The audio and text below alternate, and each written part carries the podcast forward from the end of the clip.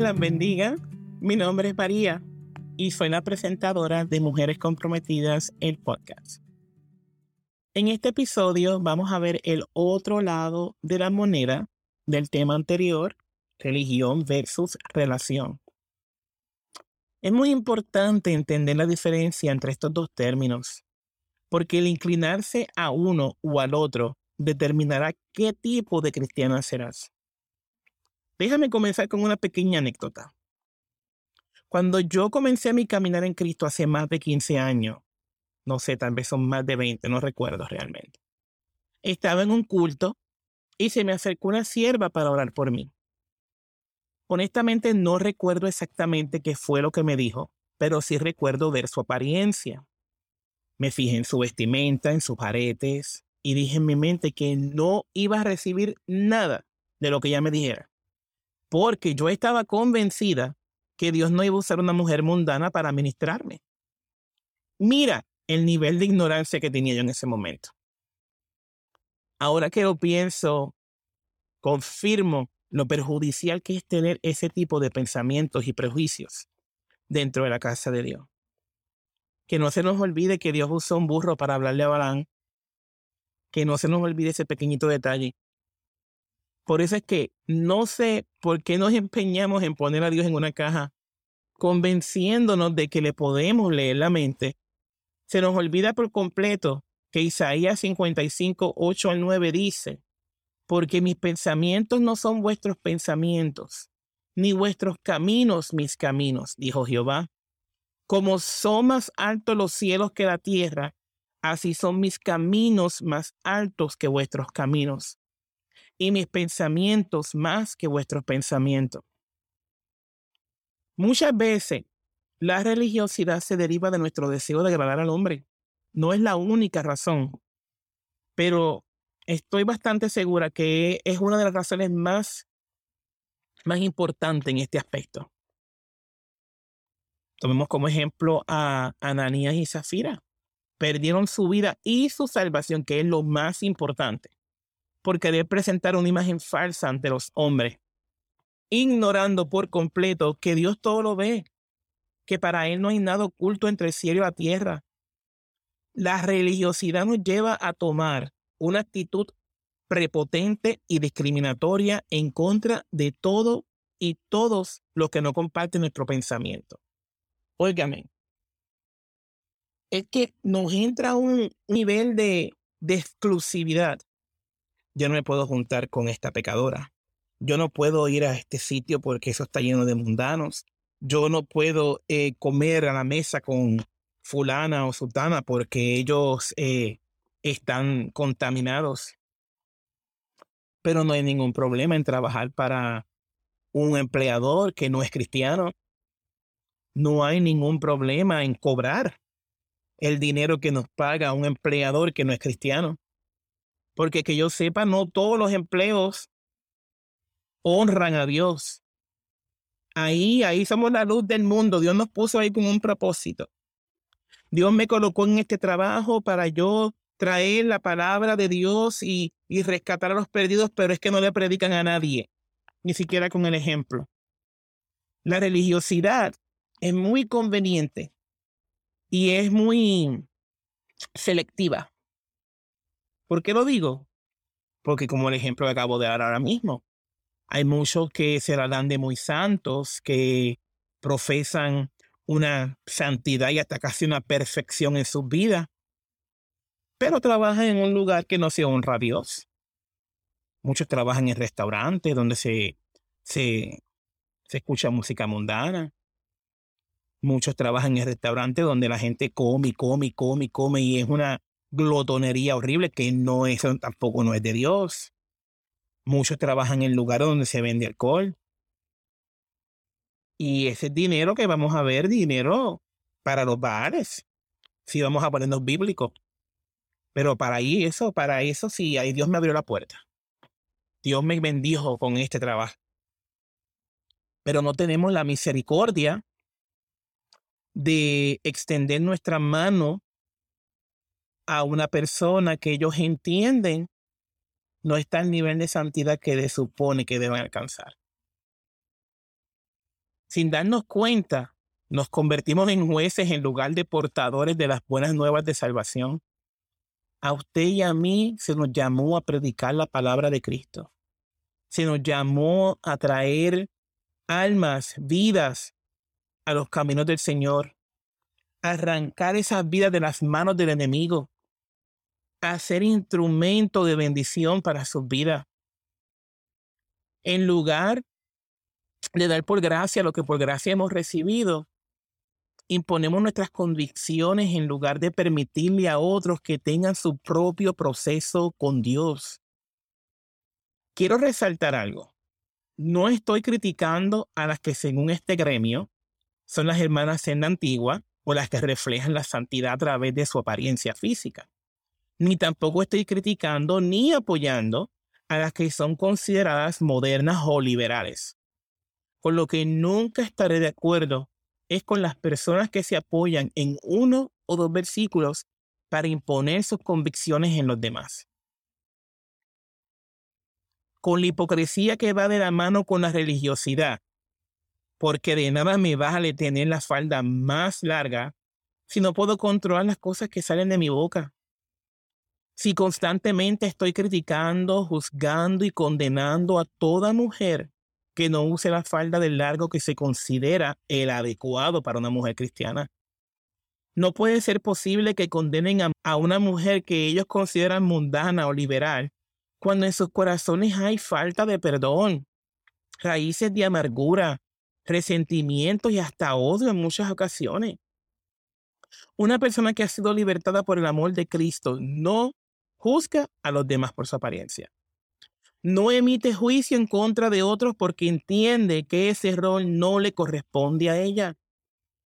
Una mujer libre en Cristo ve una necesidad espiritual en su hermana y se dirige a la presencia de Dios a buscar su dirección. Le dice, Dios mío, ¿cómo yo puedo ayudar a mi hermana? ¿Qué tú quieres que yo haga si es que es tu voluntad que yo interfiera o intervenga en esto de alguna forma? Cuando se busca esa dirección de Dios, eh, y sabemos exactamente cómo Dios quiere que manejemos este asunto, ahí somos de bendición en la vida de esa hermana. Cuando yo soy libre en Cristo, aprendo a ver a mi prójimo de la misma forma que Dios lo ve. O sea, que no me enfoco en sus debilidades y aprendo a extender la misma misericordia que Dios ha tenido conmigo. La religiosidad me lleva a condenar a los homosexuales, a la lesbiana, a los fornicarios, al alcohólico, a todos aquellos a los que podemos ver sus pecados a simple vista. Pero ignoro el hecho de que muchos le están robando a Dios al no llevar sus diezmos y ofrendas al alfolí. A veces hasta le doy oreja al chisme y me confabulo con mis hermanos porque el celo de Dios te lleva a identificar problemas en tu iglesia o en tus pastores y te sientes con la autoridad espiritual de criticar o de mencionar ciertas situaciones que según tú no pueden pasar en la casa de Dios. Pero no se te ocurre orar, interceder. No te pasa por la mente que ese pastor, esa pastora, es un ser humano como tú y como yo. Pierdes todo concepto de misericordia, de simpatía, de empatía con tus propios hermanos dentro de la iglesia. Yo a veces me sorprendo de ver cómo los mismos hermanos en la iglesia se destruyen los unos a los otros. Cuando esa es mi casa, mi familia, la que se supone que me reciba con los brazos abiertos, la que limpie mis heridas, la que que mis lágrimas, esa es mi familia, esa es mi casa y a veces no encuentran la paz que deberían encontrar en su casa con su familia. Es un problema que está muy, muy fijo en las iglesias, que se ve mucho y que lamentablemente cada día crece más y más y más.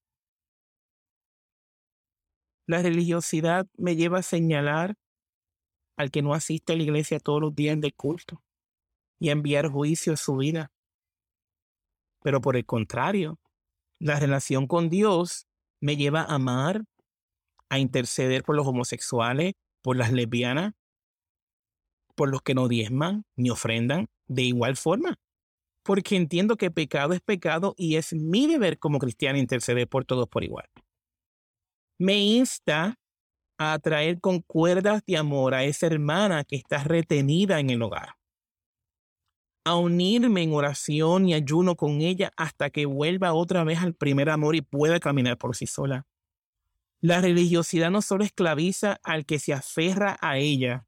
Dios llegó a nuestras vidas para hacernos libres. Nosotros mismos nos volvemos a poner otra vez eh, y nos volvemos a atar nuevamente con la religión. Por eso es muy importante que seamos obedientes, que nos dejemos guiar por nuestros pastores. Es también importante que cuando estemos fuera de ese entorno, cuando estemos solos, tengamos una relación personal con Dios, independiente de los pastores, independiente de la iglesia, independiente de las sociedades de la iglesia, independiente de las oraciones en grupo. Yo tengo que tener una relación separada, aparte, individual con Dios. En la forma en la que yo voy a crecer. Cuando yo estoy dependiendo constantemente de la oración ajena, de lo que haga la otra o el otro, yo no estoy desarrollando mi relación con Dios. Cuando yo no dedico ese tiempo exclusivo para Él, yo no estoy desarrollando mi relación con Dios. Y entonces me hago presa fácil de un diferente tipo de, diferentes cosas. ¿Cómo así? Bueno, cuando yo no tengo un fundamento establecido, cuando yo no tengo una relación concisa, firme, significativa con Dios, entonces yo estoy vulnerable a que me digan muchas cosas en el oído y que esas cosas en el oído lleguen a mi corazón y pongan su semillita y crezcan dentro de mí. ¿Por qué? Porque no tengo nada con qué refutar todo aquello que no venga de Dios, porque estoy vacía, porque no conozco a Dios. Ese es el detalle y la importancia de tener una relación en lugar de tener una vida de religiosidad. Cuando nosotras venimos a Cristo y somos libres y nos compra precio de sangre, ese momento en que nosotros aceptamos el sacrificio que Jesús hizo por nosotras para hacernos libres, en ese momento que yo digo, muero para el mundo y vivo para Cristo, en ese momento estamos haciendo un pacto con Dios. Nos estamos comprometiendo con Jesús a ser uno, a ser, diría yo, como lo que sería simbólico a una pareja en, el mundo secular. Jesús tiene que ser mi todo, mi esposo, mi amigo, mi proveedor, mi sanador, mi hermano, mi todo. Él quiere ser el centro de nuestra vida. Él quiere ser el enfoque. Él quiere ser el primer pensamiento cuando abramos los ojos en la mañana. Antes de que nos enfoquemos en lo que sea, que nos enfoquemos en Él que le permitamos entrar en nuestros corazones por completo. Porque cuando venimos del mundo, cuando venimos de lo, de, del agobio del diario vivir, cuando venimos de traumas de la niñez, cuando venimos de cometer error tras error tras error y estar experimentando las consecuencias de dichos errores, venimos con un corazón roto, venimos con un alma y un espíritu cargado venimos con tantas cosas, con tantas toxinas. Y Dios quiere librarnos de todo eso. Dios quiere hacernos libres, pero la religiosidad no te hace libre. La religiosidad te lleva al contrario a una mentalidad de esclavitud, porque comienzas a basar tu relación con Dios en dogma de hombre tenemos que entender que lo que funciona para mí tal vez no funciona para ti. Y es por eso que es muy importante que tú te dediques a conocer a Cristo. ¿Cómo tú te vas a enamorar de alguien que tú no conoces? ¿Cómo tú vas a desarrollar una relación con alguien que tú no conoces? Por eso es que cuando uno conoce una pareja, uno tiene que conocerlo bien a fondo antes de uno entablar una relación íntima o amorosa. En nuestro caso, porque somos cristianas, pues tenemos que buscar dirección de Dios y orar para saber si es la persona con la que Dios quiere que, que entablemos una relación en miras a un matrimonio. Pero el hecho de que Dios me diga a mí es tu esposo, no quiere decir que me voy a casar con él mañana. Ya yo sé que hoy me tengo que comenzar a preparar, que tengo que comenzar a, buscar más de Dios para que Dios me vaya moldeando, para que yo pueda ser la esposa idónea por la que ese hombre está adorando. Porque de la misma forma que yo estoy pidiendo una bendición, lo más probable es que él también esté pidiendo una bendición. Pero todo eso se alcanza cuando tenemos una relación con Dios. Cuando nos dejamos llevar por la religiosidad y nos casamos porque tengo miedo al que dirán, o porque me quiero bautizar y quiero que me den parte en la iglesia, o porque pues ya me estoy quemando por las razones que sea. Si lo hacemos de esa forma, te garantizo que aunque ese hombre sea para ti, dado la voluntad de Dios, no va a ser el matrimonio que tú esperabas. Porque la voluntad de Dios también tiene su tiempo perfecto. Creo que tal vez por eso es que Dios no siempre me revela cosas a mí, no me lo revela todo porque a lo mejor dirá, bueno, si le revelo a esta muchacha esto ahora, entonces ella se va a tirar de cabeza. Entonces tiene que Dios ir dándome la, la palabra en cuentagotas para que yo vaya un paso a la vez, para que no me desespere y no quiera correr en lugar de caminar. Y es un proceso. Pero es un proceso llevadero cuando mi relación con Dios es más íntima. Es un proceso llevadero cuando yo estoy enfocada en Él, no en la bendición que tiene para mí. La religiosidad te esclaviza. La religiosidad te limita, te agobia. La religiosidad no te hace libre. Al contrario, te esclaviza y te quita ese gozo, te quita ese amor, que fluye en todo tu cuerpo cuando tú estás enamorada de Cristo. La religiosidad no es voluntad de Dios. La voluntad de Dios es que yo me enamore de Él y que yo cumpla con sus mandamientos por amor. No por el que dirán, no porque tengo miedo a que los hermanos me manden al infierno, no porque quiero parte y si no hago lo que ellos entienden que debo hacer, no me van a dar parte, no porque si no voy a la iglesia, pues me voy a morir espiritualmente, que sí es cierto, es importante que nos congreguemos, pero tú no vas a la iglesia porque te mandó el hermano a la iglesia. Tú no vas a ir a la iglesia porque el pastor te mandó a la iglesia. Tú vas a ir a la iglesia porque estás enamorada de Cristo y entiendes que ya Él sabe lo que es mejor para mí. Y como yo sé que Él sabe lo que es mejor para mí, y Él dice que no dejemos de congregarnos como muchos tienen por costumbre, yo voy a la iglesia. Por Él. Por Él.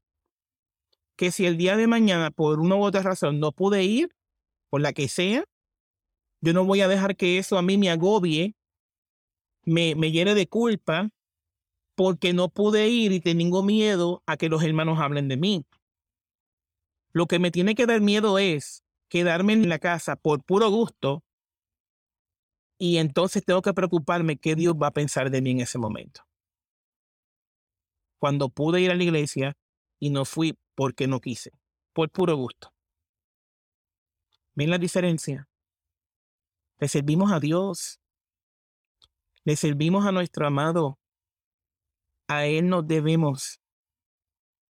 Y si nosotros hacemos las cosas por amor a Él, no al hombre, todo va a caer en su lugar. Entonces tú no te vas a sentir aludida cuando del altar digan, esto o lo otro en referencia a aquellos que no van o, en referencia a, a los que no le sirven a Dios según el entendimiento del hombre.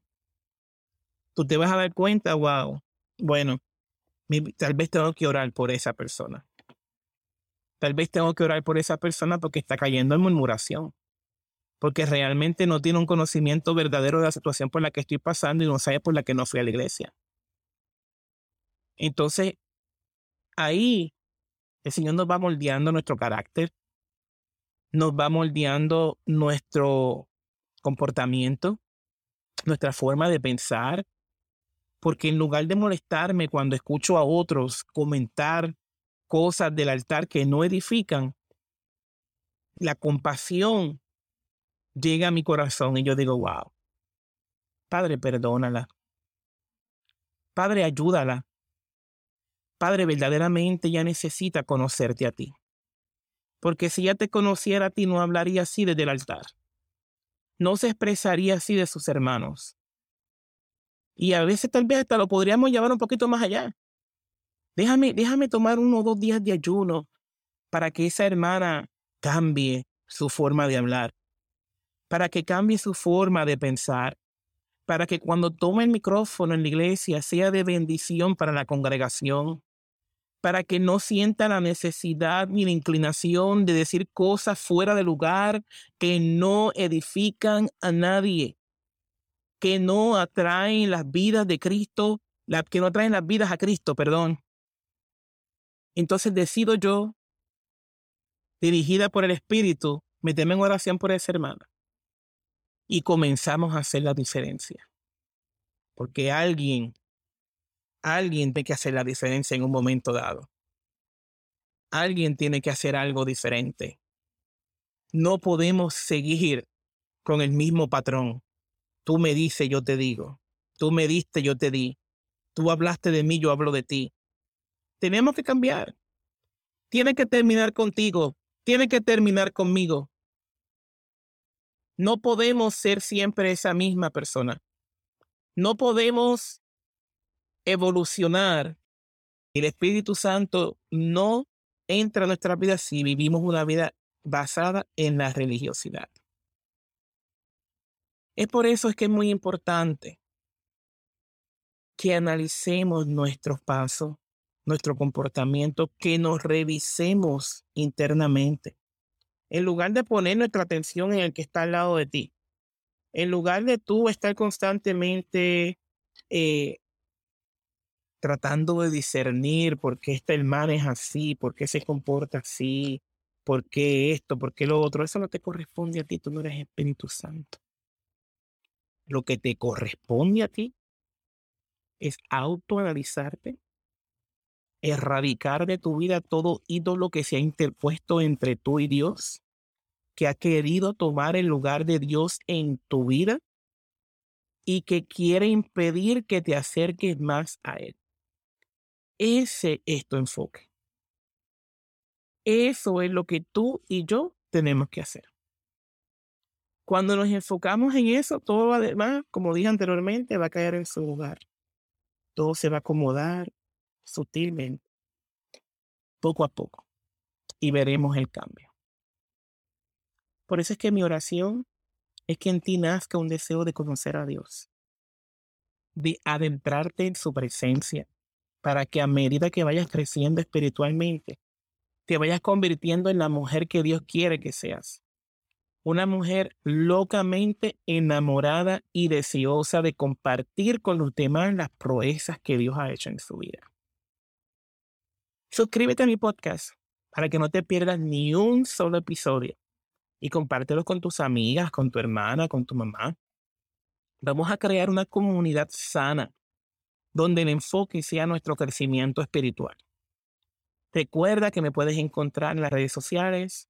Estamos en Instagram, como Mujeres Comprometidas y también puedes visitar nuestra página en el www.mujerescomprometidas.com.